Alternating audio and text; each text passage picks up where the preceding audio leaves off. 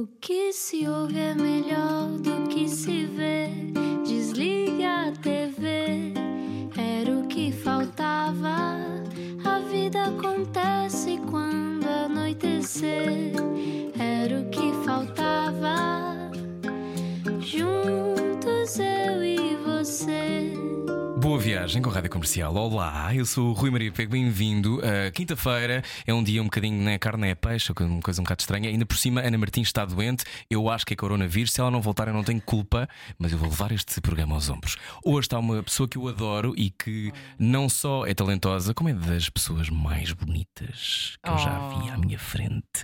Também conhece? Vou explicar quem é agora. Explica-nos como se eu tivesse acordado de um coma.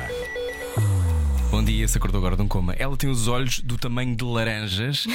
E não é pouco aquilo que conseguimos ver lá dentro. A caminho dos 28 anos, Joana Ribeiro foi descoberta num casting nacional por uma telenovela e hoje é uma das 10 European Shooting Stars, um programa único que alavanca carreiras de 10 artistas europeus. Como é que isto se faz? Vamos descobrir. Pelo caminho, foi a Madre Paula, a Mariana, filmou com Terry Gilliam e poderia ter sido arquiteta. Tem um cão chamado Jack, já me vai explicar se sim ou se não. Não, isso é a Vitória. Ah, desculpa. Alguém tinha isto aqui, desculpa. Ups. Tem um cão. Tens cães? Tenho, Gaudi e Meca. Gaudi e Meca. E o nome do meio que eu não esperava, que é Isabel. Opá, a sério, eu estava com a esperança Joana. que nunca ninguém chegasse a Está isso. tá na internet. Tá bem, mas nunca me fizeram essa pergunta. Tipo, Eu só não- se não pesquisares o meu nome é que descobres. Não, não, há- não deve haver muita gente a pesquisar-me. Joana Isabel. Antes que Hollywood a agarre de vez, chegou a hora que faltava. Joana Ribeiro, bem-vinda! Obrigada. Olá! Joana Isabel. Joana Vou-te Isabel. matar. Olha, hum, este é o nosso. Isto era um segredo. Não é um segredo, mas eu nunca. Pronto, não, não, não, não é um nome do qual eu me orgulho muito. Tens noção que está em todo lado quando se pesquisa o teu nome. Pois não sei, eu não costumo pesquisar o meu nome. Não fazes Google a ti mesmo. Não, creio que ia ficar um bocado deprimida se eu fizesse. Olha, hum, eu saquei esta informação da net, andei à procura, estou à procura na net. Descobres tantas coisas na Hum, net. tanta coisa. É o nosso segundo encontro na rádio. O último entornaste café em cima de ti Pois foi. e disseste em dois minutos, dois não, dois segundos que a palavra pornografia numa rádio católica. Como é que é possível?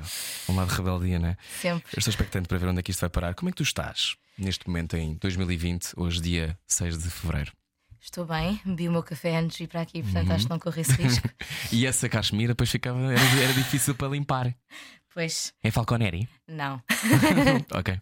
Sim, Mas é, é confortável e é quentinha, boa. que é o que se quer. E tu, hum, como é que está a ser 2020 até agora? Ah, Está a ser bom, começou há pouco tempo. Janeiro foi um mês muito comprido, pelo que eu vi nas redes sociais. que Seis toda meses, a gente seis se meses. queixou. Mas é, parece que é a primeira vez que lidam com janeiro, não é? Sim, não houve janeiro nos últimos 2020 anos, nunca. mas sim, mas de repente toda a gente estava-se a queixar de que janeiro nunca mais acaba. E pronto, não sei. Eu não senti isso.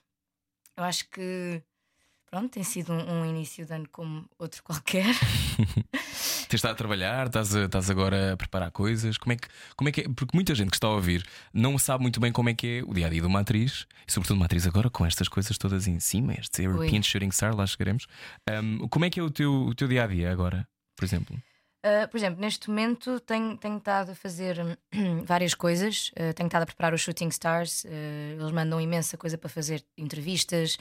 Um, Yoga. y- yoga, goat yoga. Espero que não, mas havia um casco no olho. Acho que é muito Isto é relaxante. um yoga com cabras, Bebés. bebés. Eu morria de medo. Eu gostava. Acho que elas Sim. saltam para cima de ti. Se te fazem xixi em cima, Hum, creio que não o fazem. Não sei. Como Já é fazem como é antes. que podes? Sim, se calhar. I don't Se know. tem- É verdade. Nunca Sim. tinha pensado nisso. Então estás a preparar, estás a preparar isso. Sim, estou a preparar os Shooting Stars. Tenho tido aulas de francês, tenho tido aulas de cerâmica. Comecei agora a fazer aulas de cerâmica. Uhum. É para canalizares a tua raiva linda. Sim, e para construir coisas e também para chegar ao Natal e não gastar dinheiro em presentes de Natal para toda a gente. Portanto, este ano vai tudo corridas cerâmicas. Espero ter jeito.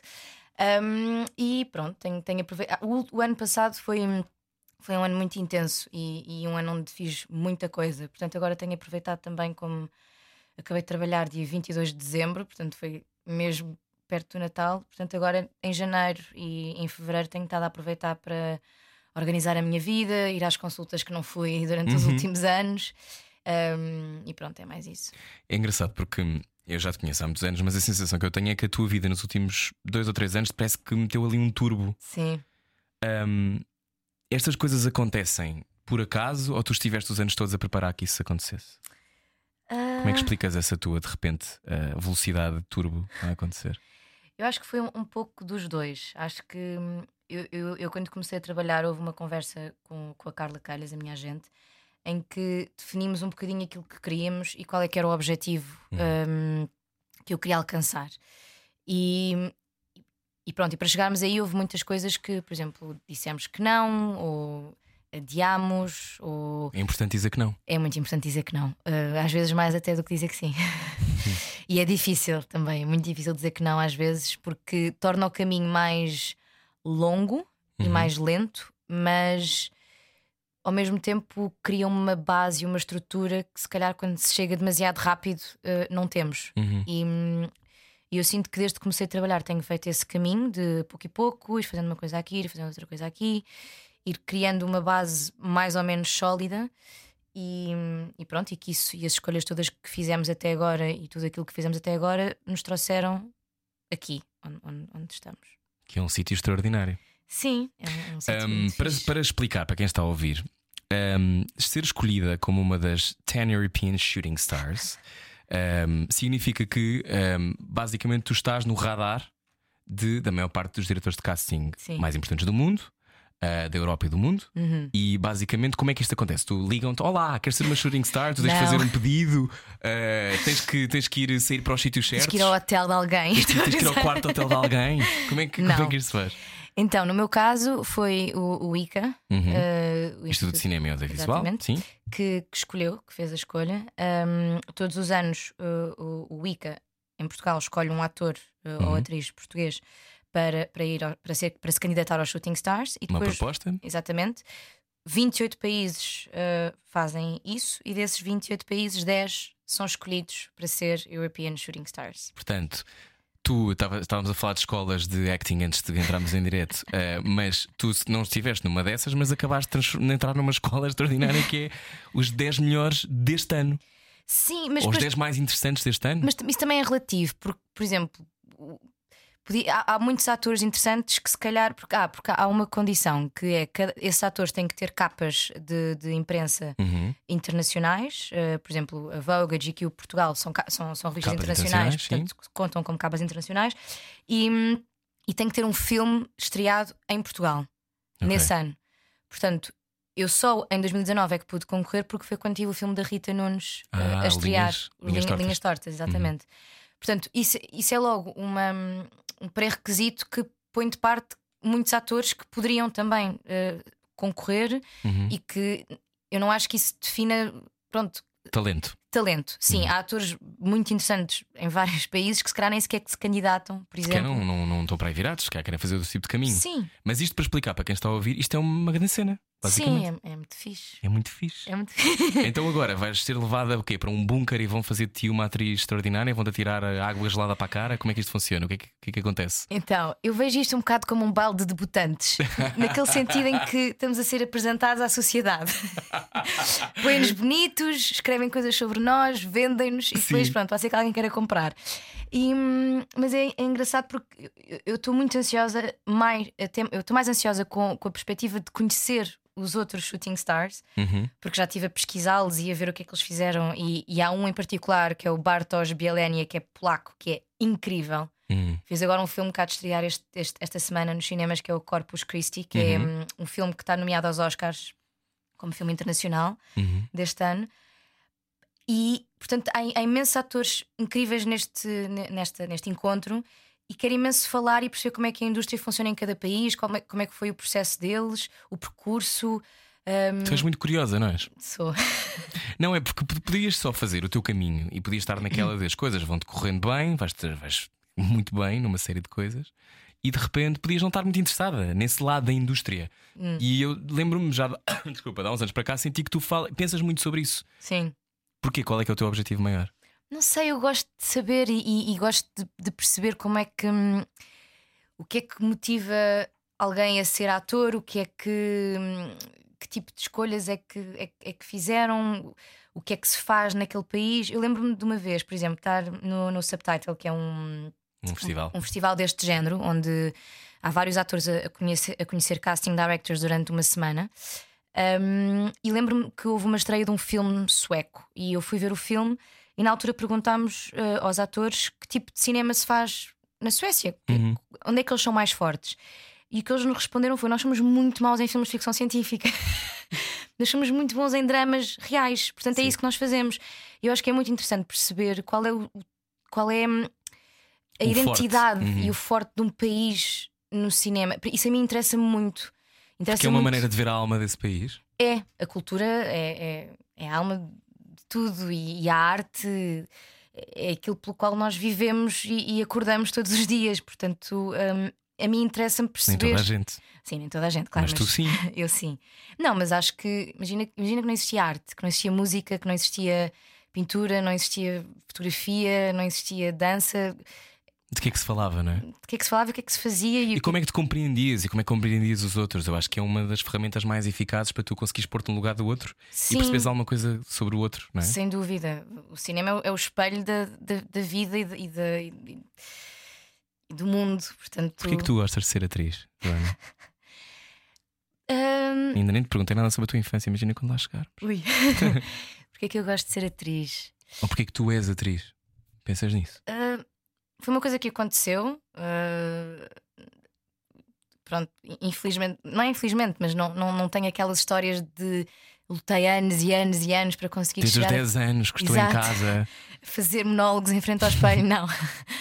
Ahm, mas gosto de aquele momento em que as pessoas vêm ter connosco e nos dizem: Olha, aquela cena que eu vi tu, ou aquele filme que eu vi teu, ou fez-me perceber isto, ou, ou senti-me compreendida, ou eu acho que isso é das coisas mais bonitas que existe, alguém se rever no nosso trabalho e, e de alguma forma ajudares alguém. Eu adoro ir ao cinema e sair de lá a sentir que percebi algo que não percebi ainda, ou que aquilo acrescentou algo à minha vida, ou ir a um concerto e desatar a chorar, não sei porquê, Um, e sair de lá com a sensação de que hum, alguém Que mudaste. que mudei, sim, que, que alguém me compreende, e é uma coisa tão bonita que eu gosto de fazer parte disso e, e quero fazer parte disso, e espero continuar a fazer parte disso.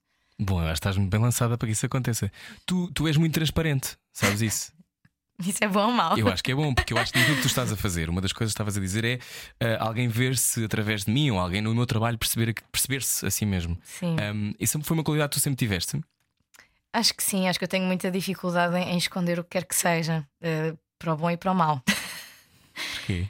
Porque às vezes dá jeito fingir que as coisas estão bem, ou hum, dá jeito. hum, aquelas mentiras simpáticas. E eu não White consigo. lies. Sim, eu não consigo fazer. Eu, eh, Vê-se tudo na minha cara. É, é muito complicado. Quando é que percebeste que podias ter um talento para fazer os outros pensar sobre eles mesmos? Lembras-te desse dia? De como é que surge na tua vida? Porque uma coisa é tu ires a um casting, já estou a perguntar como é que isso aconteceu, mas é, é mais do que isso, não é? Porque para ir ao casting tu já achas à partida que se calhar. Não sei, como é que foi para ti? Eu acho que ainda não. Eu continuo à procura. Eu acho que estou sempre à procura de uma, de uma resposta e de um sinal de que é isto que eu devo fazer. Quase de estou no caminho certo ou não. Estou sempre à espera que alguém.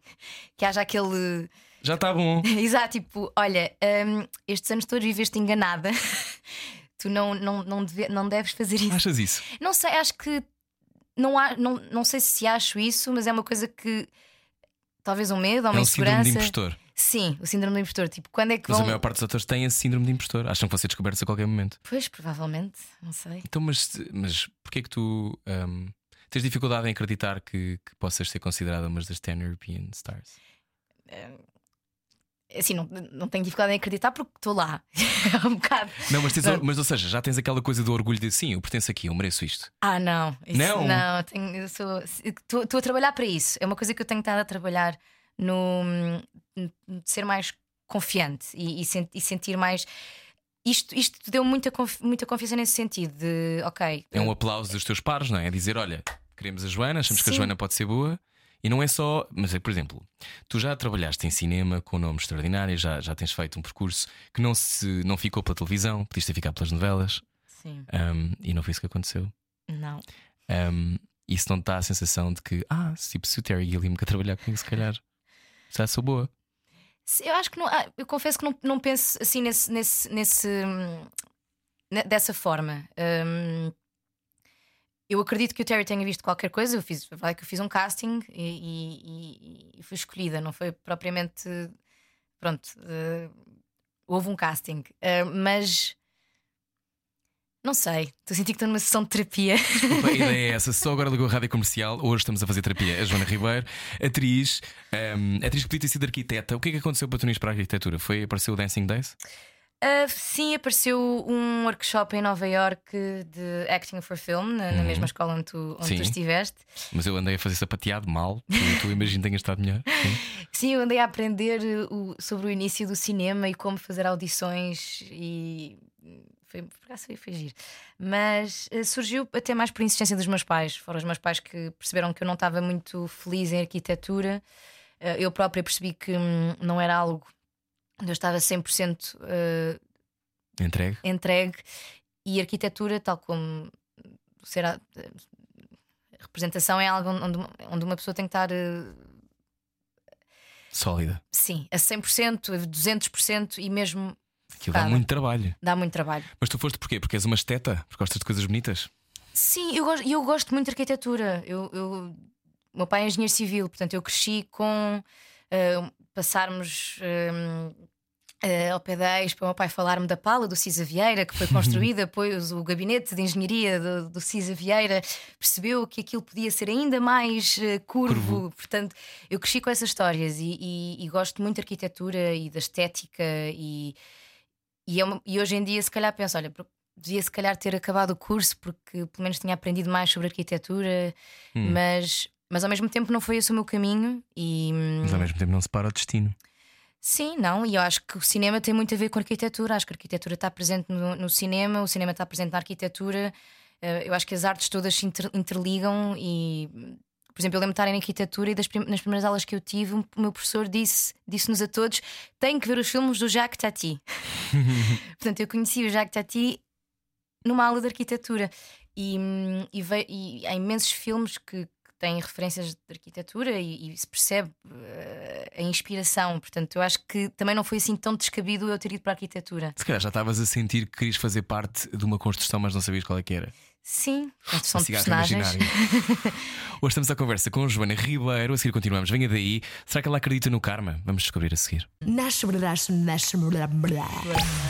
Era só para chamar a sua atenção. Era o que faltava. Com Rui Maria Peco e Ana Martins. Na comercial.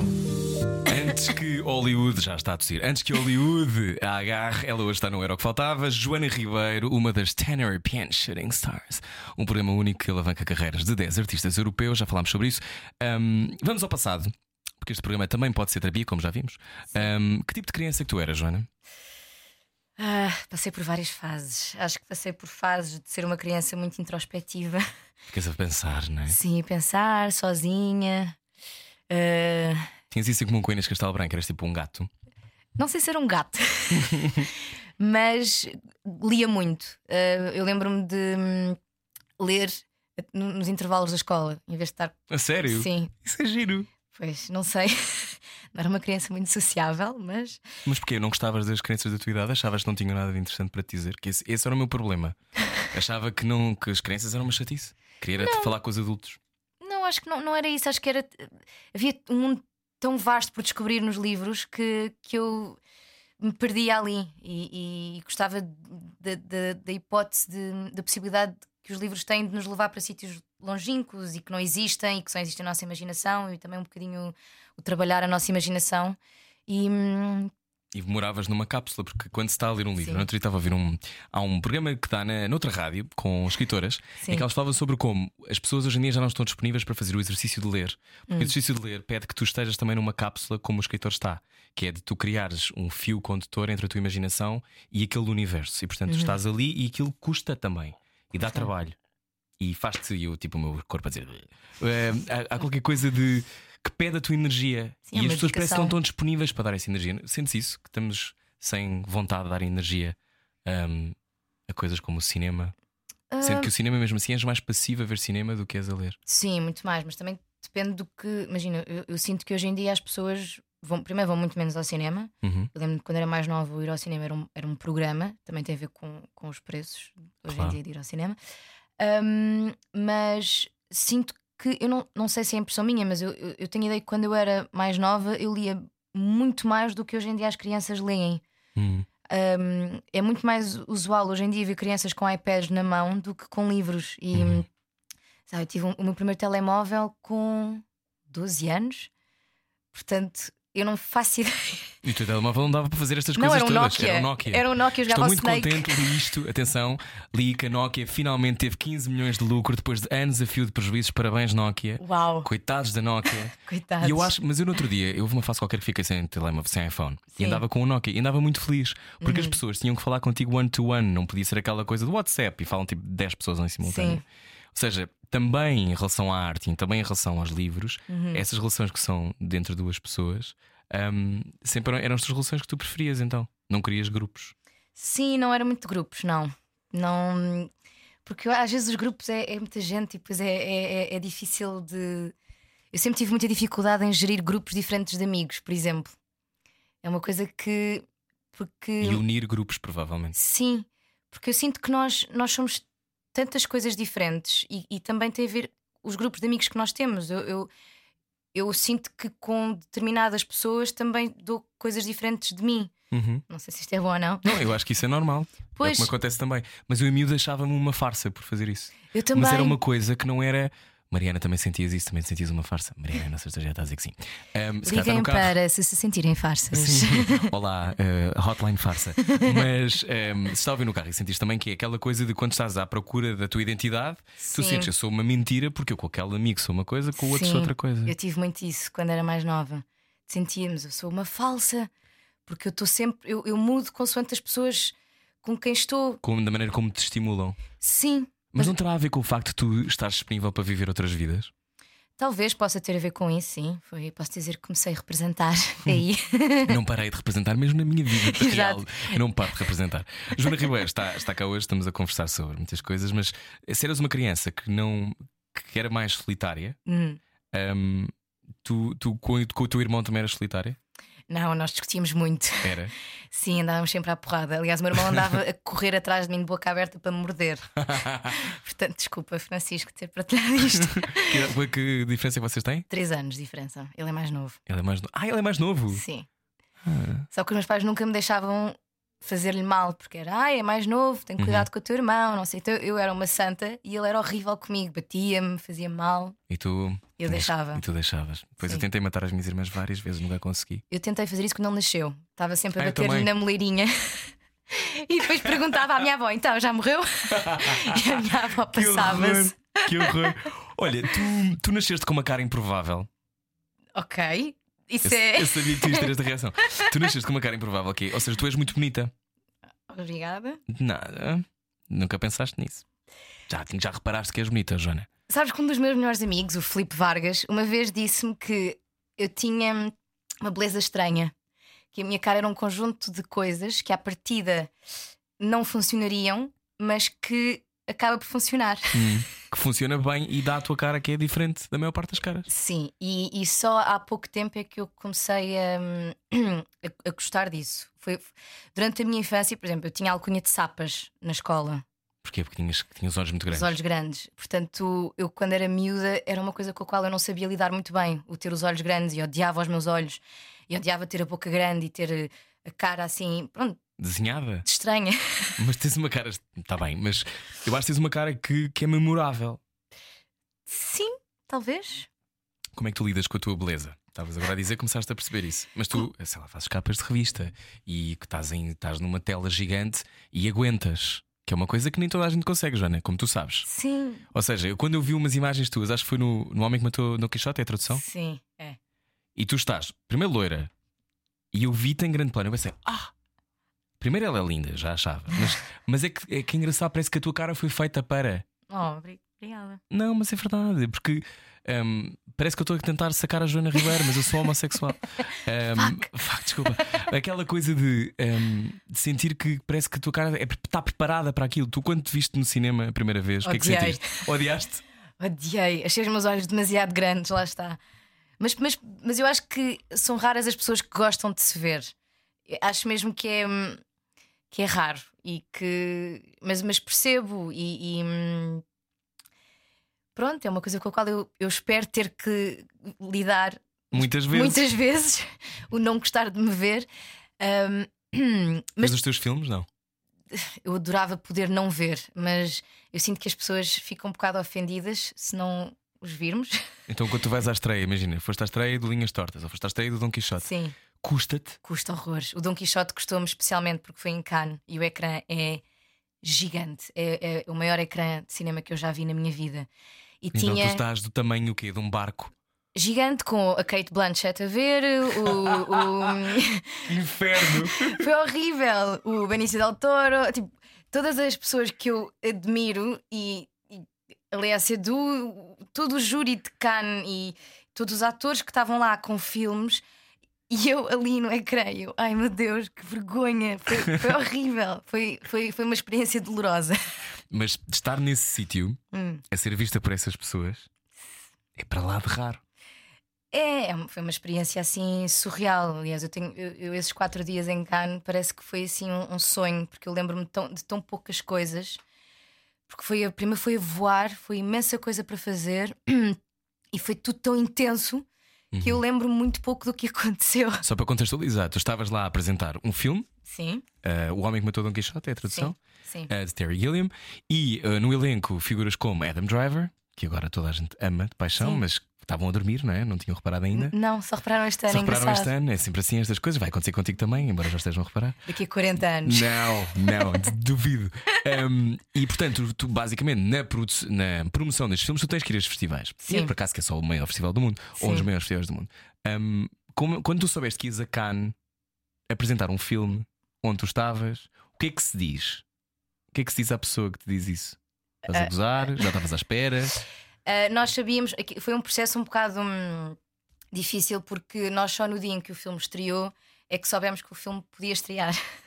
Ah, ok. porque o filme estava hum, Envolvido. envolto em polémica Uhum. eh, e só no dia, portanto, nós já sabíamos que havia a possibilidade do filme estrear em Cannes, hum, mas só no dia que soubemos, ok, vai acontecer. Portanto, Hum. que soubemos muito em cima. Eh, eu, na altura, quem é que me disse? Acho que foi a minha agente que, que me disse que, que ia a Cannes e foi assim. Lá, eu acho que é o sonho de qualquer ator ir, a- ir, a- ir ao Festival de Cannes, nem que seja Beber um café. be- beber um café ou beber um Bellini, Que é, o que é caríssimo. caríssimo e que tu gostas. Já te vi beber um Bellini. Gosto de Bellini, sim. Sim, sim. Um, mas eh, para mim, realmente, já, já fazer, o- fazer parte do filme foi assim uma experiência surreal. Depois o ir a Cannes com o filme, encerrar o festival, foi. Eu acho que nunca nos meus sonhos mais loucos alguma vez pensei que aquilo fosse acontecer.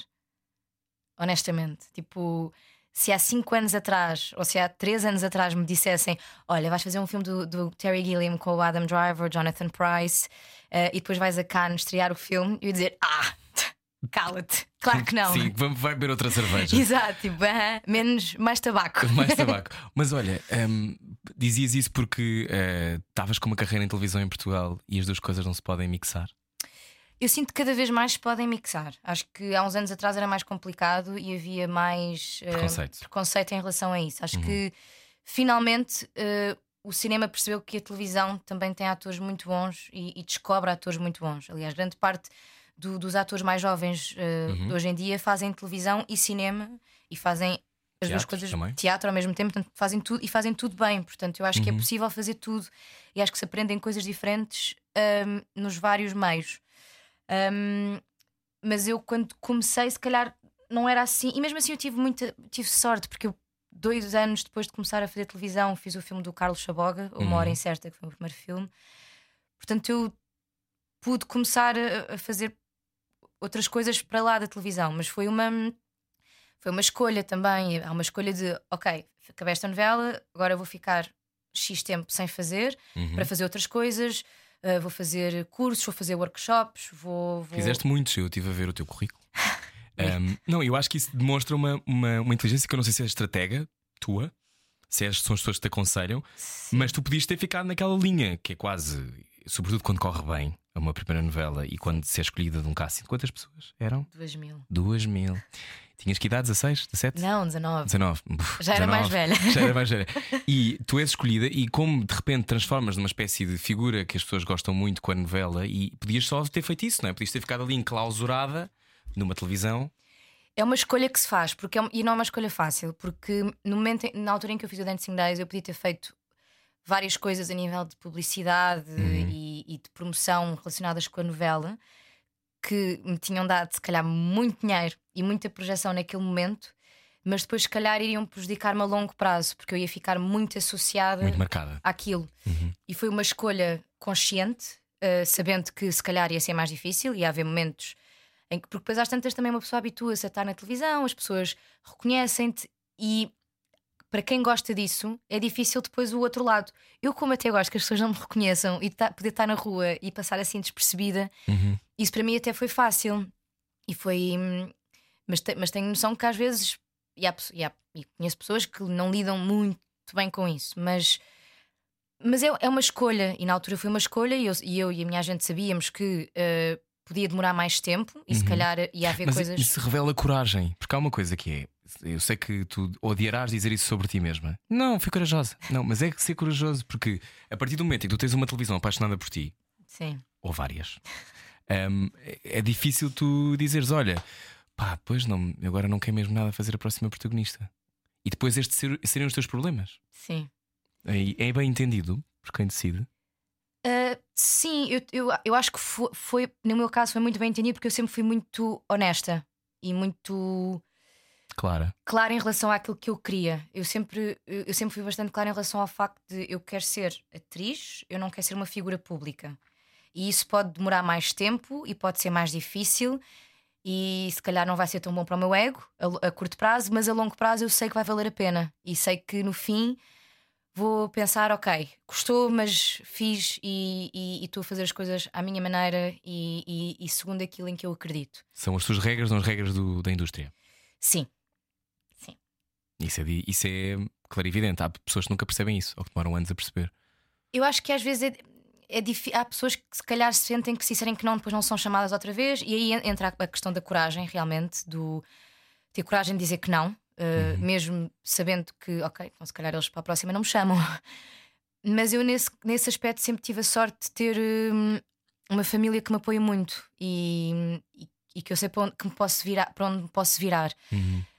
Hum, portanto, Não estás sozinha. não estou sozinha e tendo essa sorte de ter uma família que me apoia, ter uma agente que está do meu lado e que acredita em mim e ter um núcleo de pessoas que acreditam em mim e, na- e naquilo em que eu acredito também por Depois a tua energia. sim, Uhum. uh, isso a mim dá-me força e dá-me coragem, lá está. E, e claro que há momentos em que eu penso, pô, eu devia ter dito que sim, o que é que eu disse que não, e agora nunca mais vou trabalhar. Mas depois é respirar fundo e pensar, ok, há uma razão para, para as coisas acontecerem, e se isto não aconteceu, outra coisa há de acontecer, tenho é que continuar a trabalhar e continuar a batalhar e a fazer coisas, e a vida tem a sua forma de, de acontecer. Não Tu, não, tu, não és, tu és estressada ou és mais relaxada? sou, sou ansiosa. és. Sou. ah, sou Mas, em, mas em pla- é engraçado porque depois em plano não é. Tu falas rápido. Sim. Mas, por exemplo, quando fizeste uma Madre Paula, eu não te senti ansiosa. Aquela personagem não era ansiosa. Hum. Ah, não, mas No trabalho não no, trabalho, não- no trabalho acho que é nos últimos, nas, nas poucas alturas em que eu não sou ansiosa, entre o ação e o corta. É? Antes do ação sou, depois do ação também, mas entre o ação e o, cor- o corta, não sei, há ali um, um momento que é mágico e que é que eu, no fundo é onde eu adorava viver sempre, nesse momento entre o ação e o corta, porque é uma, é uma calma e um não sei, é um momento mesmo bonito. Então, quando, quando, quando se encontra a personagem, quando tudo está alinhado, é, é, pronto, é o meu sítio preferido para estar. O que é que a Madre Paula te ensinou? Ah, a Madre Paula ensinou-me a ter hum, estamina, porque foi Capacidade de reação. capacidade de reação, capacidade de, de trabalhar muito e gerir bem hum, as horas de descanso, as horas de trabalho, porque lá fora, eh, quando fazem séries, é uma, uma cena por dia, duas cenas por dia, muito tempo. Cá em Portugal, nós na Madre Paula tínhamos às vezes 17 cenas por dia, em época. Como se fosse novela, não é? Só que Sim. com corpetes e que cabelos não acabam. com e- corpetes, a mudar entre, entre, entre cenas de freira para nobre. Portanto, houve. Era, era muito difícil e foi, e foi, principalmente para a equipa de caracterização e do guarda-roupa, foi muito duro, mesmo. E depois também a nível de realização, não é? É- é- nó- Nós na Madre Paula ao início tentávamos fazer as coisas, fazer os planos, ah, fazer as cenas plano a plano, ah, Uhum. ah, fazer a luz, a iluminação para cada plano Como se fosse cinema. quando começou cinema e depois percebeu-se que não havia tempo para o fazer. Precisamos de dois anos para fazer isto. Sim. Um, e tínhamos três meses para fazer uma série com 13 episódios. Uh, eu, quando fiz o piloto da Amazon, da da Dark Tower, uh, num mês fizemos um episódio. Portanto, E, sim. no- e como é que era? Eu ouvi umas declarações tuas a dizer que um episódio custa quanto? Um episódio é- custa- é- é- tem mais dinheiro do que nós durante um ano inteiro de séries, televisão, filmes, tudo. É surreal. É mesmo surreal. O investimento que há lá fora nesta área é, é, é completamente diferente do investimento que há cá em Portugal. E isso vê-se com pelo facto da Netflix. Nós somos dos poucos países onde não há Conteúdo original? conteúdo original. Uh, Diz-se que haverá, não é? Eventualmente. pois, esperamos que sim. Esperemos todos que sim. Mas eu acho também para isso acontecer, nós próprios temos que ver aquilo que fazemos. Uh, se nós somos os primeiros a não ver aquilo que fazemos, acho difícil uma plataforma streaming internacional uh, Querer investir. querer investir. Portanto, nós próprios temos que ir ao cinema ver filmes portugueses, temos que ver séries portuguesas, temos que ir ao teatro e, e temos que promover aquilo que é nosso e ver aquilo que é nosso. E isso passa por várias coisas, passa por eh, mostrar, às- eh, ver nas escolas as crianças verem filmes em português, habituarem-se a ouvir o português sem ser só na televisão. Um, mas pronto, é, é um, um caminho que temos a, a percorrer, mas acho que nós fazemos coisas espetaculares e todos os anos temos filmes a ganhar festivais internacionais. eh, Ajuda-me só a perceber quantos filmes são mais ou menos feitos por ano em Portugal? 20, 30? Sei lá, se calhar nem tantos. E nós conseguimos, com esse, com esse pool mínimo, com essas 20 ou 30 fi- Ou filmes, menos, 30, ou menos, 10. 10, 10 muito bons, talvez, ou 5 muito bons, consegues muitas vezes ser nomeado para uma série de coisas. Sim. Um, Vitalinas festivais. Varela do Pedro Costa a ganhar Locarno, Sim. eh, a Herdade do Tiago Guedes esteve em Veneza, Uhum. eh, houve, o Tecnoboss também teve em Locarno, houve vários variações, teve imensa gente a ir ao cinema cá em Portugal. Foi um mega sucesso. Foi um mega nós, sucesso, nossa escala, sim. sim. A SNU também foi um Uhum. mega sucesso. Portanto, nós, eu acho que nós cada vez mais temos, temos tido essa noção que fazemos coisas boas. Por exemplo, eu, lembro, eu tenho amigas que hoje em dia já vão ver cine- cinema português e antes não iam, se calhar. Porque se sentiam o quê? Distanciadas ou achavam que ia ser uma seca? As duas coisas, eu acho que o facto de nós não estarmos habituados, a- a- a- nós estamos muito habituados a ler legendas. E ler legendas também é uma forma de nós não estarmos 100% atentos à ação. Porque as legendas distraem, nós não estamos a olhar para os olhos dos atores, não estamos a olhar para aquilo que os atores estão a, a dizer com, Com a cara? com a cara. Portanto, acaba por ser uma distração. Uhum. Um, e eu sinto que se calhar é difícil para nós, como não estamos habituados, ir ao cinema e ouvir português. Uhum. Eu acho que quando, quando eu, a sensação que eu tenho muitas vezes também é. Agora está a começar a, estreitar-se esse espaço entre aquilo que é eh, uma coisa que pode ser considerada intelectual e difícil e aquilo que é uma coisa de maior consumo. Sim. E acho que estão a, está a estreitar este caminho. Mas isso tem a ver com o facto de ter, ter que haver, tem que ser feitos mais, não é? Como tudo na vida. Se tu Claro. não fizeres não sei quantas séries, se calhar não vais descobrir o, o teu range total. Se tu não fizeres, se o teu país não te, op- não te dá a opção para tu trabalhares tanto, mesmo assim tu és uma privilegiada nesse contexto, como Sim. eu sou, não é? Eu tenho um programa de, de conversa num, num país onde não há programas de conversa. Sim. É a mesma coisa. Hum, a sensação é: se nós não pudéssemos estar aqui, nós não podíamos evoluir. E portanto, a probabilidade que isto tem passa só pelo público ou passa também por haver dinheiro que é dado com esse objetivo? Porque cada vez mais os Passa subsídios. Falei, falei isso com a Rita Loureira na semana passada. E ela dizia que é uma obrigação estatal. Claro que sim. Concordas? Concordo a 100%. Deveria. Em, em Espanha eh, há muito isso. Há, há, hum, parte do, Orçamento? do orçamento vai muito para o cinema e há um grande investimento no cinema. O Pedro Almodóvar é hoje em dia um dos, um dos realizadores mais conceituados e com quem todos os atores de Hollywood querem trabalhar, porque Espanha apostou nele e houve um investimento feito em Almodóvar. Nós não investimos naquilo que é nosso, nós não investimos Nos nos nossos autores. Sim, se nós não investimos neles, vão ser os espanhóis que investem, vão ser os franceses e se calhar até investem mais do que nós. Nós não, se nós não investimos em nós próprios, e nós temos muito esse problema, nós não falamos daquilo que acontece e daquilo que é feito em Portugal. Eh, acho que nós falamos muito pouco sobre aquilo que é feito em Portugal e, e damos muito pouco valor àquilo que é nosso. Geralmente só damos valor quando lá fora, Alguém diz: Ah, que bom. sim, Então, agora, como tu recebeste este, esta definição de shooting star, Joana Ribeiro é do Caraças, mas a Joana Ribeiro já é do Caraças há algum tempo. pois não sei. Achas que isso vai-te ajudar cá dentro? Ou é uma coisa que é irrelevante para nós? Não sei, honestamente. Não, não, faço, não faço mesmo ideia. Acho que. hum, como é que. Não sei, eh, eu não, mesmo, eu não vejo isto como uma coisa que me vá levar a alguma coisa. É Como- uma oportunidade. é uma oportunidade, é, é, é, um, é um reconhecimento do meu trabalho até agora espetacular. Uh, não é um prémio de carreira, porque eu não, pronto, não trabalho há 40 anos, mas é um prémio de início de É uma carreira. espécie de trampolim, não é? Sim. Uhum. É, é era- eu acho que ser um balde de debutantes é o melhor, melhor exemplo que eu posso dar, porque hum, estão-nos a apresentar à sociedade, à sociedade do cinema. E, e é um, um- e é um palco para se estar incrível, onde já tiveram nomes espetaculares, tanto portugueses como a Vitória Guerra, o Nuno Lopes, a Ana Moreira, a Beatriz Batarda, como internacionais, a Alicia Vikander, eh, o Daniel Craig, a Rachel Weisz, eh, Uau. Jumhal Gleason, tan- tantos atores tu incríveis. nessa, nessa lista. É a Joana Ribeiro. A Joana Ribeiro que tem que começar a conseguir ouvir elogios. Venha daí, se quiser mandar os elogios para a Joana Ri- Ribeiro, também pode fazê-lo. Joana, e não vou dizer o outro nome. Venha daí, já a seguir continuamos a conversar. Um olho no peixe, outro no rádio. Ao jantar era o que faltava. Era o que faltava. Na comercial. Juntos eu e. Joana Ribeiro, atriz, é a nossa convidada hoje na Rádio Comercial. Boa viagem, não sei se está a jantar. A Joana beberia um Bellini, se tivesse, eu beberia um Bellini com ela, se calhar a esta hora, já, já está na hora. Ahm, tu andaste em escolas católicas, em miúda? Sim? Sim. Tens Numa. fé? Tens fé? Ou o mundo é um caos sem qualquer tipo de nexo? Assim, Ah. místico, Joana. Tenho fé nas pessoas, Hum? uh, tenho fé no amor. Agora, fé para, para além disso, um, ainda estou a descobrir. Hum. O que é que essas escolas te ensinaram? Ou essa escola te ensinou?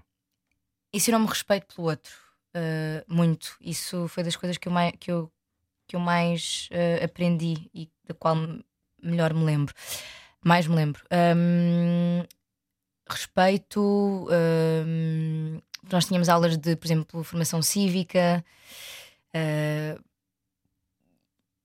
e depois também a nível de, de- Por exemplo, eu lembro de ter uma professora de inglês que me fez ter vontade de aprender mais e de, e de saber mais. E, hum, e se eu hoje em dia uh, até tenho um nível de inglês razoável, é graças a ela, porque hum, ela tornava as aulas interessantes e, e não só de inglês, tive professores de história espetaculares, português.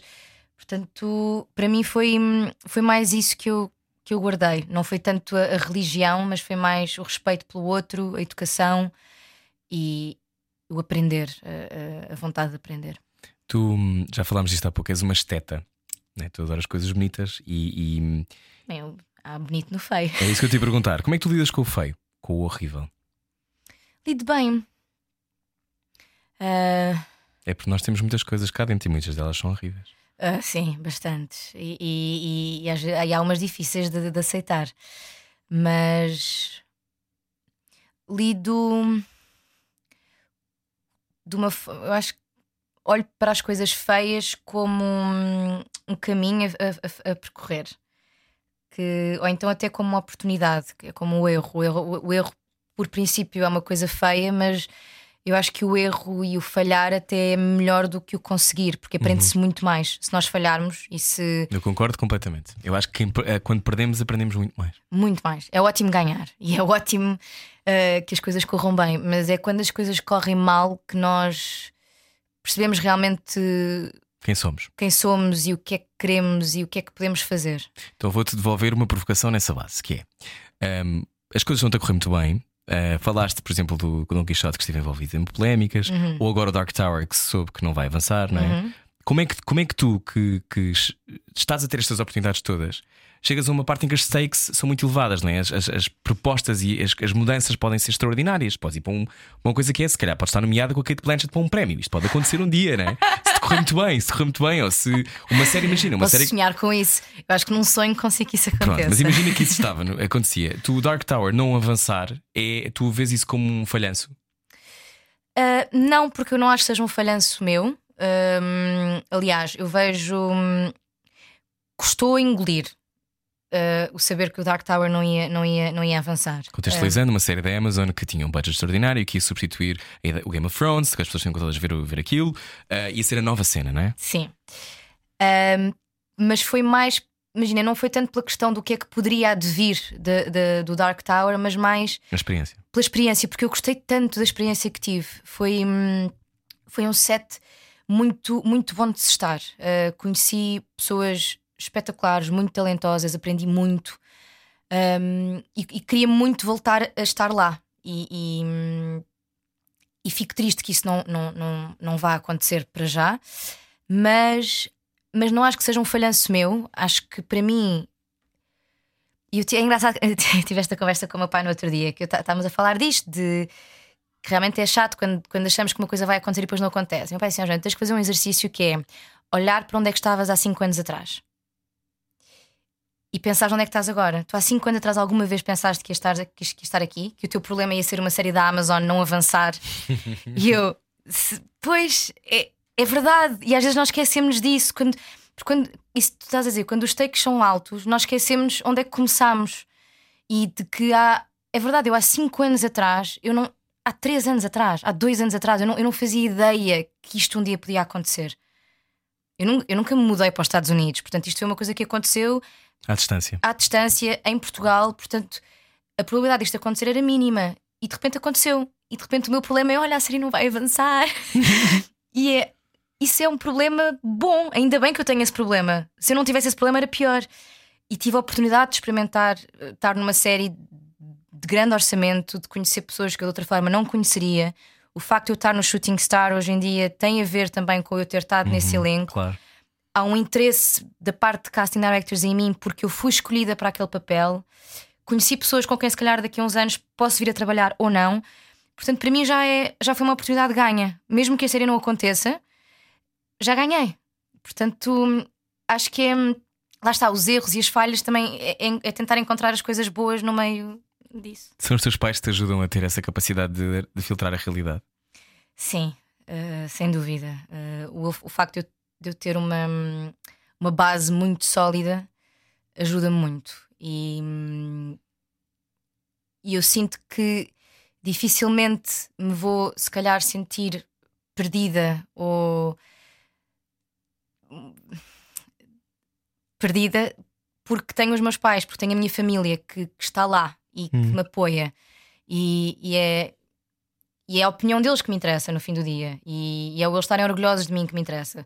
O resto do mundo, pronto, há pessoas que vão gostar de mim, há pessoas que me vão odiar, mas se as, se, se as pessoas de quem eu gosto e que fazem parte da minha vida, não só os meus pais, mas os meus amigos, um, as pessoas com quem eu trabalho, se essas pessoas acreditarem em mim e tiverem orgulho em mim, o resto não. não, não Foste sempre assim, autónoma. Não, não isto, isto, isto faz parte de um trabalho muito. Hum, interior que eu tenho feito, porque é fácil nós realmente deitarmos abaixo e pensarmos isto não está a acontecer, é porque não tem que acontecer e eu sou uma porcaria e, e o mundo é horrível e, e é se, contra mim. E é contra mim, é muito fácil ir por esse lado. E é um caminho e é um trabalho tentar contrariar. Um, mas no fim do dia é muito melhor quando. E, e, para nós e para os outros, porque depois também é chato quando, quando, quando nos queixamos e quando somos Não, depois és uma, uma nuvem, não é? Estás sempre a chatear os outros com isso. Sim, e não é, não é bom. A seguir eh, vou querer saber do Karma, acabei por não perguntar. Venha daí. Hoje está cá a Joana Ribeiro. Não ouvir a comercial dá mau karma. Era o que faltava. Com Rui Maria Peco e Ana Martins. Todos os dias, das 8 às 10 da noite, na comercial. Joana Ribeiro, nossa convidada de hoje. Uh, acreditas no karma? Acredito. Acreditas? Acredito. Então.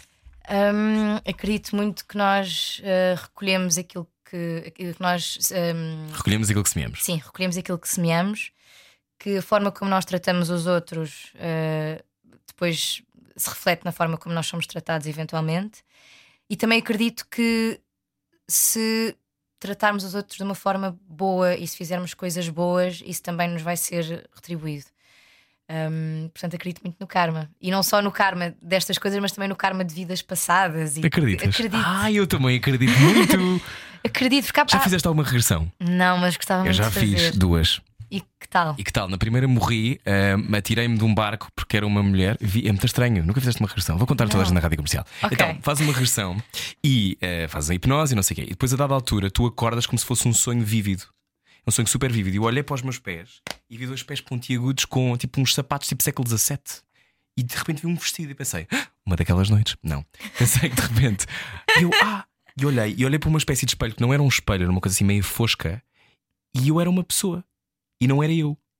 E depois, yeah, eu sei, Mariana, Mariana está com os olhos brilhados. Um, e para quem está a ouvir na rádio comercial, está a pensar: oh não, mais um frito. Sim, sou.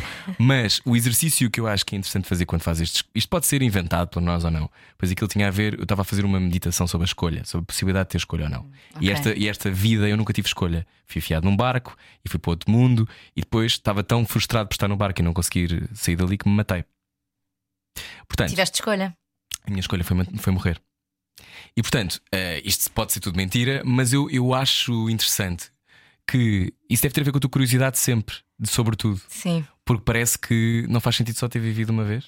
Não, porque eu sinto que não- há tantas coisas que eu não consigo explicar, tantos medos que, que, que à partida tu não sabes porque é que tens, ou, ou pessoas. Fobias. Fobia já me aconteceu, por exemplo, conhecer pessoas e, e haver um. Não sei, uma, um reconhecimento de almas, quase, de sentir que já conhecia aquela pessoa pelas boas razões. Também já me aconteceu o contrário, de haver pessoas com, com quem Uma fricção. sim, parece que não, não conheço aquela pessoa de lado nenhum, mas quando não gostas automaticamente de alguém e- Uhum. e não tens razões para o fazer. E é, é muito estranho. E, e- e eu, pronto, sou curiosa naturalmente em relação a tudo e, e tenho muita curiosidade em relação a isso. Gostava muito de fazer uma regressão. Tenho um bocado de medo, porque uma vez disseram-me, porque é engraçado, em todos os papéis que eu tenho feito está muito presente a religião Uhum. E hum, tortura Uhum. e ser queimada numa, numa fogueira. Todos. vários projetos onde eu tive, por exemplo, hum, hum, Achas que foste uma bruxa? não sei se já me disseram que eu tive em cativeiro, que, que fui uma freira.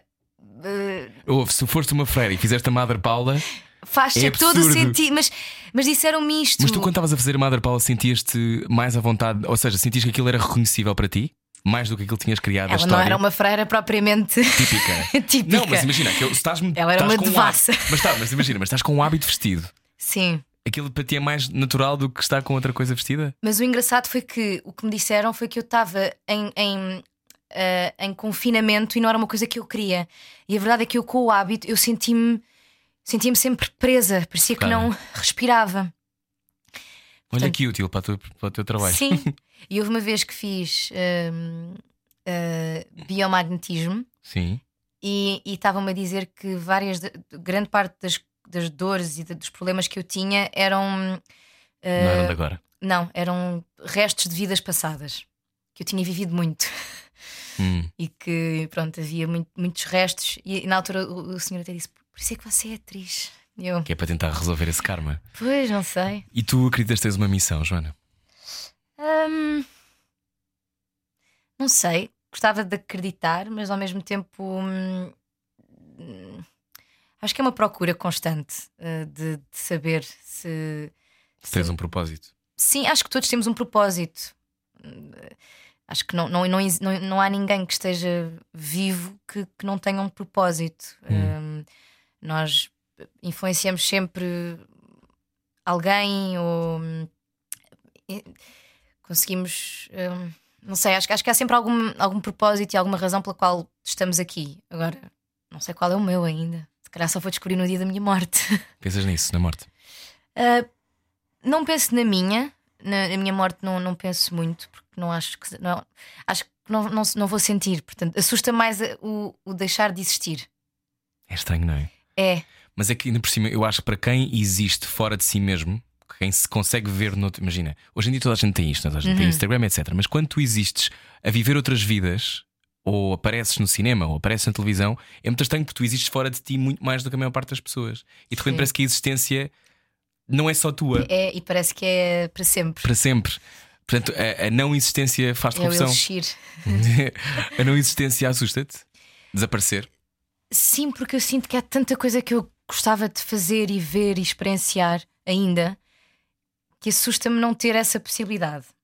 Mas não me assusta a morte em si, porque, quer dizer, espero que não seja dolorosa, mas, mas é mais isso, é mais o,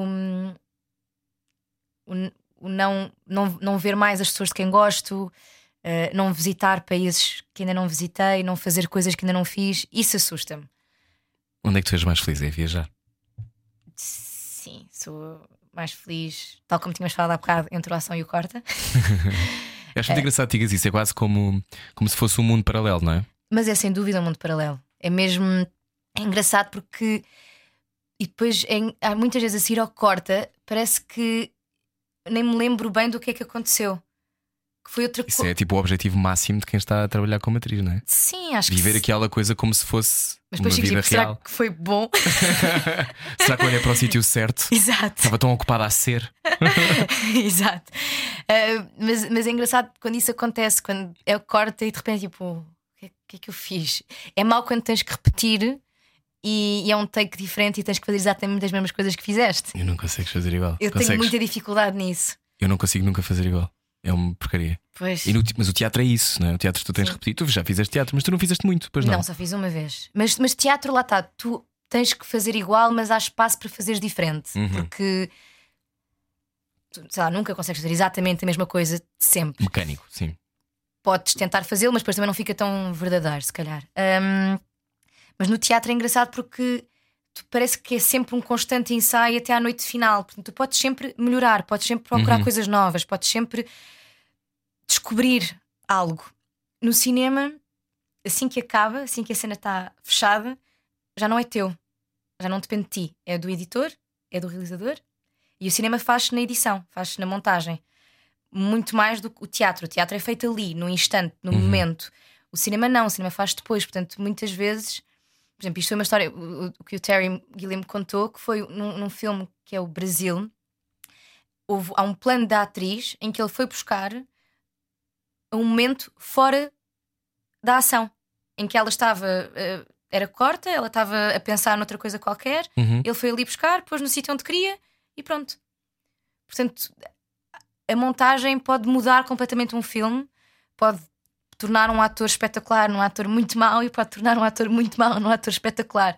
Mas é também um exercício de, de deixar ir, não é? Sim, e de confiar. De confiar. Confias muito, ou não? Uh, também foi uma coisa que eu tive que aprender a, a confiar, mas, mas tens sem dúvida que confiar nesta profissão, porque hum, primeiro porque é a visão do realizador, não é a minha visão.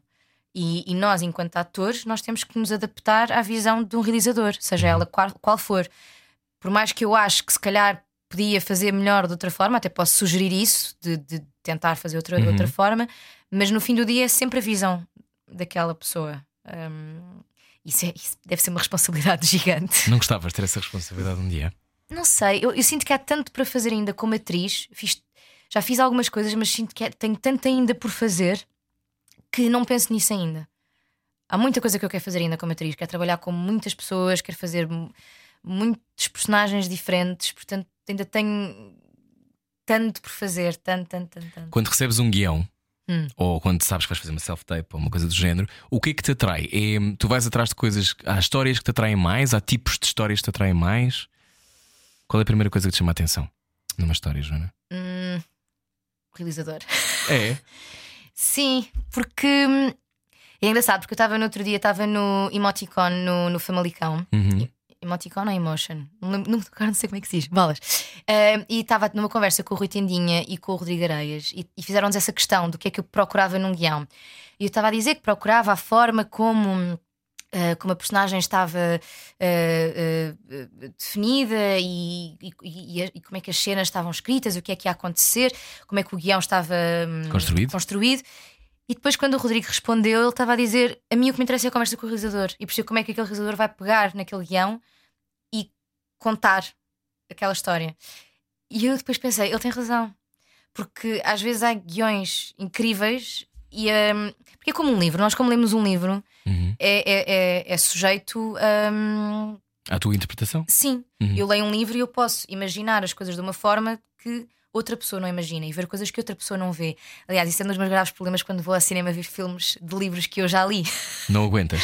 Não, porque há sempre coisas que eu penso, ah, não era nada assim que eu imaginava. Gostaste dos filmes do personagem." Harry Potter ou não? Eu tenho um drama com os filmes de Harry Potter, principalmente por causa do último, na, naquela parte em que ele parte a varinha, A de varinha. sabugueiro. Sim. Porque a varinha de sabugueiro é inquebrável. Eu sei. Eu também sou um Potterhead. Pronto. Eu sei. E ele parte e atira. Sim, e no livro ele não consegue partir a varinha- de sabugueiro, ele eh, arranja a dele Uhum. e põe a varinha de sabugueiro na, na campa do, do Dumbledore. Dumbledore. E eu lembro de estar no cinema e fui com um ex-namorado ao cinema e eu levantei-me. Mas como é que isto é possível? No cinema? No cinema, e ele tipo, Joana, senta-te, senta-te, que vergonha. E eu tipo, não percebo. Como é que muda uma das partes mais fulcrais do, do livro? A varinha de sabugueiro é inquebrável. Isso é tipo. É, aquilo, ela foi escrita para ser inquebrável. Como é que é possível isto acontecer? Portanto, tenho alguma dificuldade. E porquê que o Harry Potter te atraía quando eras, quando eras miúda e se calhar na tua vida? Eu adoro. Eu acho que Sim. mim foi fundamental porque eu acho que o Harry Potter e, e o mundo todo inventado pela J.K. Rowling me ajudaram a, a perceber que não faz mal ser diferente. Sim, E que, e que a magia pode existir se nós quisermos, e que tu Sim. consegues criar o teu próprio destino, e que, sobretudo, a coragem não é uma coisa que, que tenha que estar arrumada num saco, é uma coisa que tu podes usar sim. para poderes fazer valer a tua voz. Isto é a minha leitura. O que é que para ti foi importante? Uh, o mesmo. Sendo que o Harry Potter me deu uma grande desilusão na minha vida, que foi eu não receber uma carta para Hogwarts, porque eu Ah, achava. chorei baba e rainha aos 11 anos agarrado, agarrado ao meu cão. Eu também, Também. porque eu achava eu vou receber uma carta, óbvio. Aí depois pensei, ah, deve ser porque sou portuguesa, que é o que acontece sempre. Nós por sermos Aquela portugueses. escola de Braga, aquela escola de Braga não Exato. me mandou, não me mandou uma carta. Sabes que eu era tão obcecado, eu fiz uma escola de magia online com 14 anos. What? Ah, eu não cheguei a esse ponto. Não, era super viciado. E no Mirk, nem sei se tu chegaste a ir ao Mirk, tu és um bocado mais nova que eu. Não. Não, eu que tinha criado uma escola de magia online e havia aulas e eu era professor de encantamentos. Oh my god. E eh, inventava, os pais deram um dicionário de latim, eu inventava feitiços e dava aulas e eh, saía à meia de jantar, mãe, tenho que ir embora. E saía do jantar para ir dar aulas de encantamentos no Mirk. Eu não acredito. Sim, Isso é espetacular. sim, sim. E tinha tipo 200 alunos, era eu que fazia o site. Estás a gozar? Não, não, não, é mesmo verdade. 200 alunos. Sim, as pessoas saíam, iam para lá falar e eu dizia: Bom, então hoje vamos aprender o feitiço para mudar cores. E tens ainda tipo Tenho, os verdade. feitiços. Depois mando se quiseres. Ah, eu quero muito ver isso. Sim, era muito viciado. Bom, Eu nunca fiz isso, não. não eras tu, tu não eras assim geek a esse ponto? Nunca foste Não. muito geek? Eu adorava os Sims. Ah, eu também. Mas, por exemplo, o que eu gostava mais no Sims era de construir as casas Hum, e depois de matar os Sims. eu também matava sempre, tirava sempre as, as, as As coisas. escadas da piscina. Tu és perversa ou não? Tens o sentido de uma perversa, eu acho. Tenho. Acho que tenho alguma perversidade. Per- perversidade? Perversão, perversidade, sim. Perversidade, sim. Mas acho que é importante. Acho que toda- todos nós temos. Alguns tentam esconder melhor que outros. Eu, como sou muito transparente, é um bocado difícil. e estás em paz com isso, já, tipo, já aceitas esse, a tua sombra. Porque eu acho que esse trabalho da sombra, shadow work, é uma coisa que, que demora, não é? E Sim. que tem a ver com o crescimento. Mas para o teu trabalho é essencial, por exemplo. É, lá está. Para, o- para o meu trabalho é essencial. Um, e, e depois eu gosto disso. Eu gosto quando, quando percebo as sombras das pessoas. Porque As aceitas melhor. Sim, e acho que é, hum, sei lá, todos nós podemos ser pessoas muito boazinhas se quisermos e, ou, ou fingirmos que o somos, mas eu acho que hum, é preciso muita coragem para mostrar as nossas sombras e quando alguém é capaz de o fazer, ganha, ganha o meu respeito. Porque não é fácil, não é mesmo? E, e não é com toda a gente que o fazemos. Por exemplo, eu, eu, eu gosto muito de, de sentir com os meus amigos que eles já me viram nos meus piores momentos e já dissemos coisas horríveis uns aos outros, mas no fim do dia estamos lá uns para os outros e, e, e adoramos-nos e, e, e temos uma relação muito forte. E eu acho que quando se chega a esse ponto numa relação é, é muito especial e é muito importante. No amor também consegues ser assim. Sim, consigo. Mas a vulnerabilidade é a chave, ou não? Para se ligar a alguém. Sim, sim, temos que ser vulneráveis, sem dúvida. Muito bem, olha, há um jogo que nós jogamos no final deste programa, que eu sei que tu já viste, que é Cortar aos Pecados, Sim. que são dilemas morais. Tem aqui três. Vamos jogar? Bora. Então pronto. Então é agora, na Rádio Comercial, Cortar aos Pecados com Joana Ribeiro. Um, três. Cortar aos pecados. A Rádio Comercial quer saber o estado anímico dos portugueses num jogo de dilemas morais. Edição com Joana Ribeiro. Ela é linda, mas infelizmente não vai poder ver agora. Não vai poder ver, isto vai ser um exclusivo áudio na rádio comercial. Boa viagem. A cultura em Portugal, Joana, são vários dilemas morais, já expliquei. Tu pensas nisso, as motivações das pessoas? São, são boas, são más? Divides as pessoas por boas e más? Ou já te deixaste isso? Acho que não existem pessoas boas e más. Acho que isso é uma coisa que nós fazemos nas novelas, que é os vilões e os bonzinhos. Mas acho que na vida isso não, não acontece. Não acontece. Não. E uma pessoa fica completamente proscrita na tua vida quando faz alguma coisa de mal. Não, eu acho que tenho uma, uma, uma taxa de tolerância bastante grande. E perdoas? Sim, hum, sim, perdoo. Acho que não há ninguém que eu não tenha perdoado alguma coisa. Também nunca me fizeram assim nada muito grave. Uhum.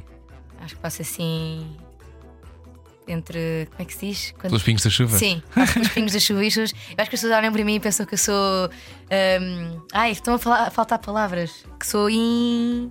Intolerante? Não, quando uma pessoa que não faz mal a ninguém. Inofensiva? Sou inofensiva. E então não. Pronto. Não acredito. Toda a Não gente. Toda... Não, toda a gente Toda mora. a gente te odeia. Não, imagina. Sim, Joana, toda a gente odeia. Eu trouxe este programa para te dizer isto. Tu és odiada. Tu és Sabes que odiada. no outro dia me disseram num Uber que eu tinha Espera aí. voz de. Diz? Desculpa. Não, não, estou a ouvir. Ah, no é que esta música estava a me irritar. Ah. Sim. No outro dia disseram-me no Uber que eu tinha voz de hum, locutor de rádio. Disseram. Disseram. fiquei Mas é que tu tens uma coisa assim que, que arrasta um bocadinho. Um grão. É um grão. Está com um grão. Será que ela também tem grão na alma? Vai descobrir agora. Tenho bastante. Bom, vamos. Primeiro, o primeiro dilema. A cultura em Portugal torna-se um dos focos das políticas nacionais, mas para isso, todos os teus papéis, Joana Ribeiro, terão cenas de nudez explícita. Hum. Estarias a trabalhar sempre em nome da arte. Ou todos os apoios públicos à cultura desciam. Ah, não, há, despia-me assim para zero, a, a- a ruína definitiva da cultura. Mas tu fazias sempre todos os papéis que querias. Estas são as duas opções. Faz os papéis que queres, ruína total, ou faz os papéis em que estás despida e toda a gente tem assim imenso dinheiro para a cultura. Não, fazia, fazia. Davas o teu corpo ao manifesto. Do corpo ao manifesto, literalmente. Tens problemas em fazer este tipo de cenas ou é uma coisa que para ti é tranquila? Já tive. Uhum. Um, no Dark Tower, curiosamente, tinha uma cena em que era no integral. Integral? E tive que usar uma coisa que me fez parecer uma Barbie. Um tapa-sexo. Sim. pronto, lá estou a ser. Mas isso é fixe. Sim, mas pronto, eu até tirei uma fotografia na altura e mandei às minhas amigas e elas, parece uma Barbie! e foi muito engraçado. Como é que é filmar essas cenas com as pessoas, tipo 50 pessoas dentro de um set a olhar para ti? Pá, eu senti-me na boa, porque havia um respeito. Primeiro nós tivemos, eu não tive porque faltei e fui super incorreta depois com os meus colegas, porque eles tiveram uma, uma reunião de, de harassment, Ah, ok, de assédio. assédio, que agora é obrigatório. Tu faltaste porque no teu país não existe, não é? No meu país não existe. Claro, claro. Então eu não fui a, a essa reunião e depois, quando estava, quando cheguei, pronto, eu, eu- quando dou bem com as pessoas sou muito de tocar e de Uhum. mandar bocas assim, às vezes porcas. então eles Tens um ficavam... sentido de humor eh, Sim. pouco consensual. Tenho. E eles Sim. ficavam chocados comigo. Teve uma altura, pronto, eu vou contar Claro isto e não sei ficaram. se devia, mas pronto, depois Conta- qualquer coisa. Sim. Pronto, estávamos no hotel e no- na mesa havia assim uma, uma escultura muito estranha que eram tipo hum, chupa-chupas. Uhum. E eu comecei a desenrascar um, assim, muito calmamente, na boa, e consegui desenrascar todo. E eles às tantas perguntam-me, então, e, and now what are you going to do? E eu viro-me, and now I'm gonna lick it. E eles? Eles ficaram tipo, "Ah, corta, corta, tipo, não podes dizer isso, não podes. E eu, ah, desculpem, também é uma brincadeira só. Mas tu achas que estão a levar ao extremo? Quer dizer, nós não, nós não Sky ainda nem pensamos sobre isso, não é? Eu acho que também é um bocado isso. A sofisticação. Hum, Eu percebo porque é que eles estão porque é que eles levam da forma que levam, porque lá realmente aconteceram muitos casos eh, Absurdos. absurdos. Uhum. Ah, mas lá está, eu acho que encontrar ali uma área cinzenta é um trabalho que tem que ser feito. ah, as coisas não são preto ou branco, Uhum. mas pronto, é um caminho. Acho que é um caminho que se está a fazer para realmente encontrar. eh, Mas o sentido do humor é fundamental ou não? Ai, sim, claro que sim. E isso é um dos graves problemas de hoje em dia. Parece que o, senti- que o humor tem que desaparecer e que não é aceitável. És capaz de gostar de alguém que não te faça rir? Não, eu acho que toda a gente me faz rir. Olha que prático.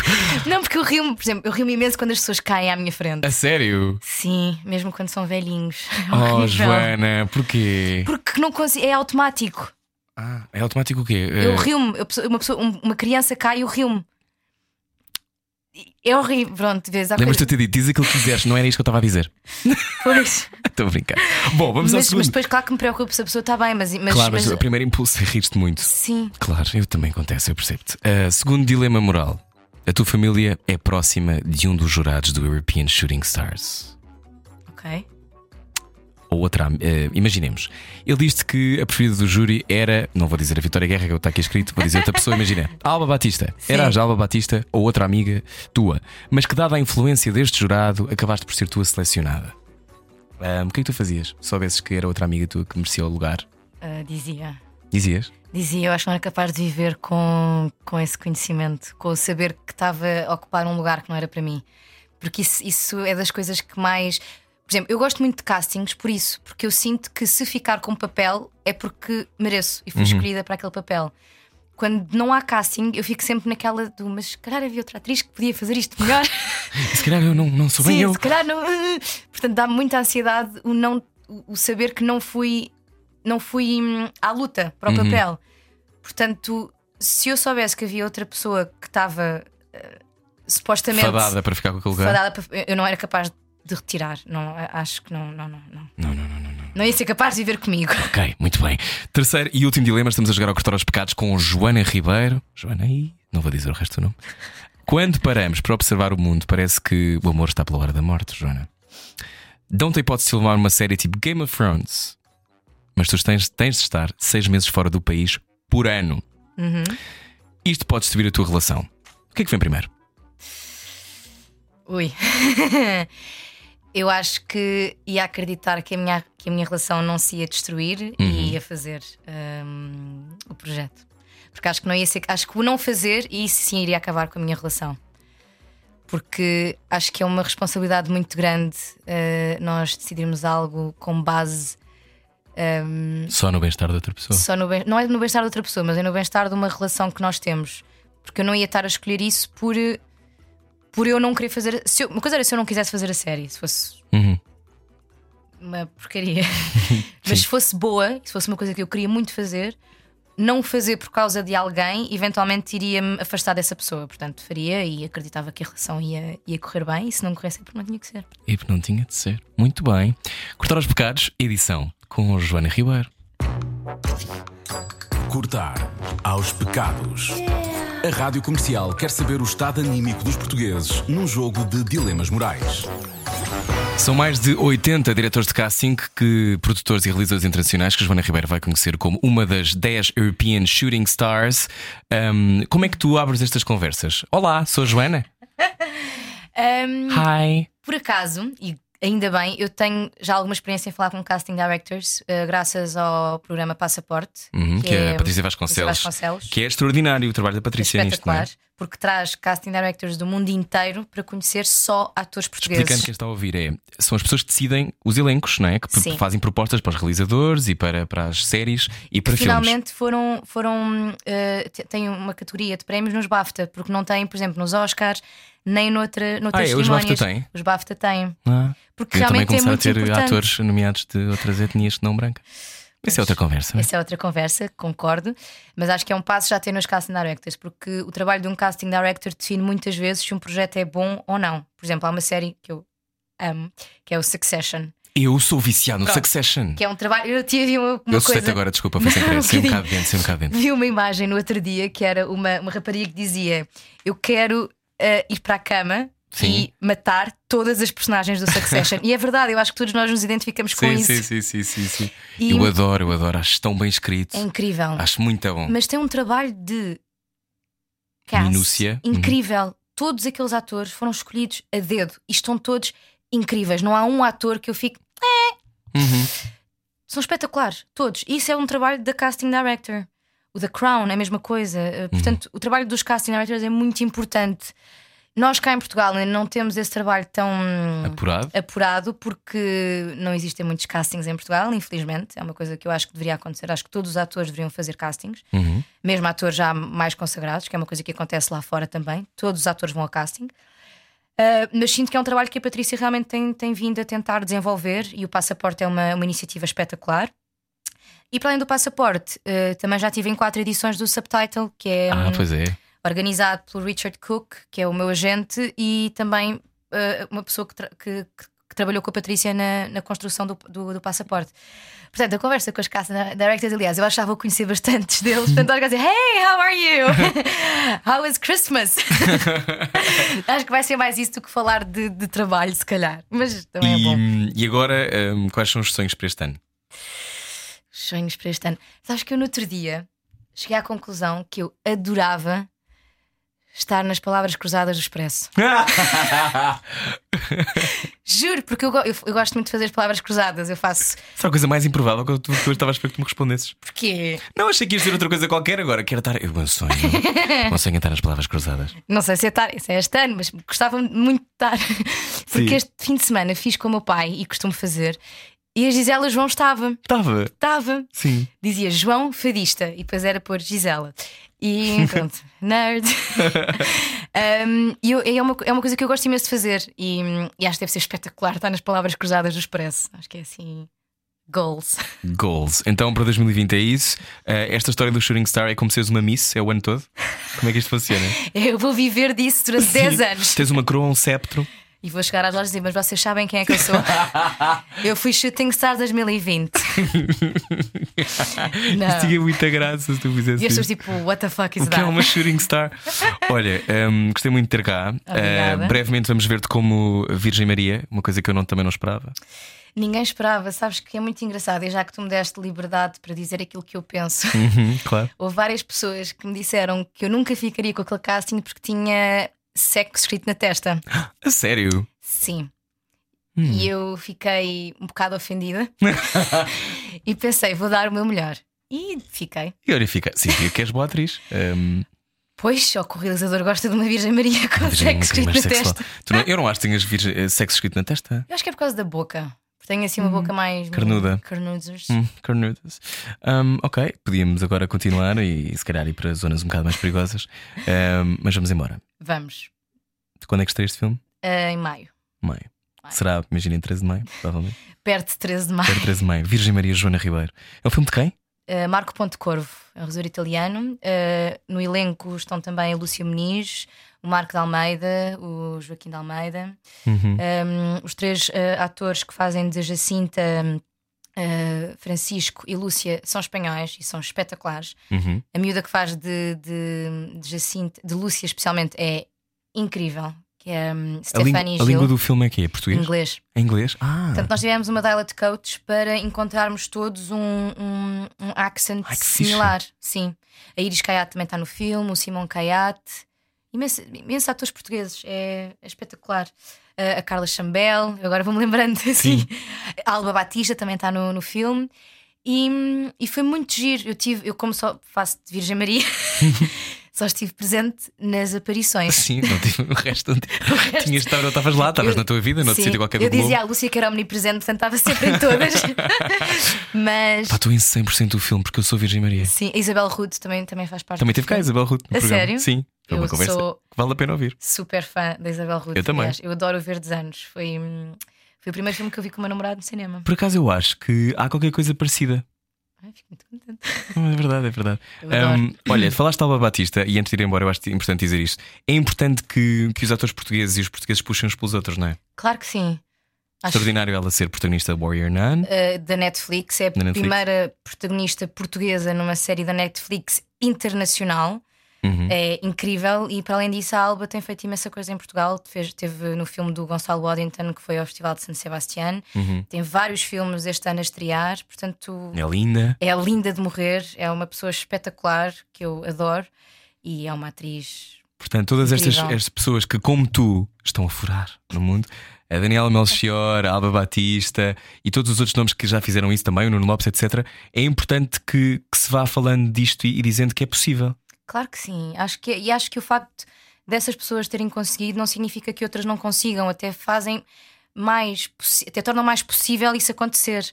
E, e é importante, eu acho que eles- era o que estávamos a falar há bocado: ninguém está a tirar lugares a ninguém. Eh, há espaço para todos e pronto, há, um- há- há sorte, trabalho eh, e todos, todos, vão, todos vão ter o seu lugar e as suas oportunidades, e isso é que é importante continuar a trabalhar e, e a acreditar que é possível e realmente a, a darmos força uns aos outros, porque é, é preciso, porque não é, não é um, um meio fácil.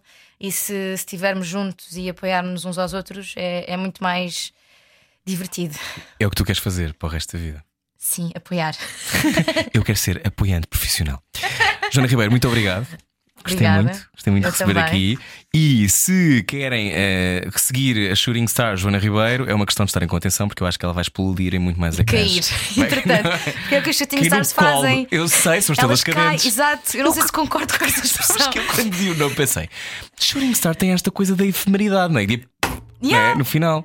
Sim, é que é um. É, é quando um tipo perguntaram-me o que é que para ti ser um shooting, uma shooting star, eu, tipo, eu espero que não seja ser realmente uma shooting star, porque Que é? tipo, ok, isto é o meu momento áureo e depois daqui para a frente é sempre a piorar. Não vai ser de certeza sempre a piorar. não, mas- Não, não, O não. nome indica isso. Não, vai correr muito bem. Joana Ribeiro, se quiser ouvir a conversa inteira, radiocomercial.ol.pt, boa viagem. Eu já volto. Beijinhos. Um olho no peixe, outro no rádio.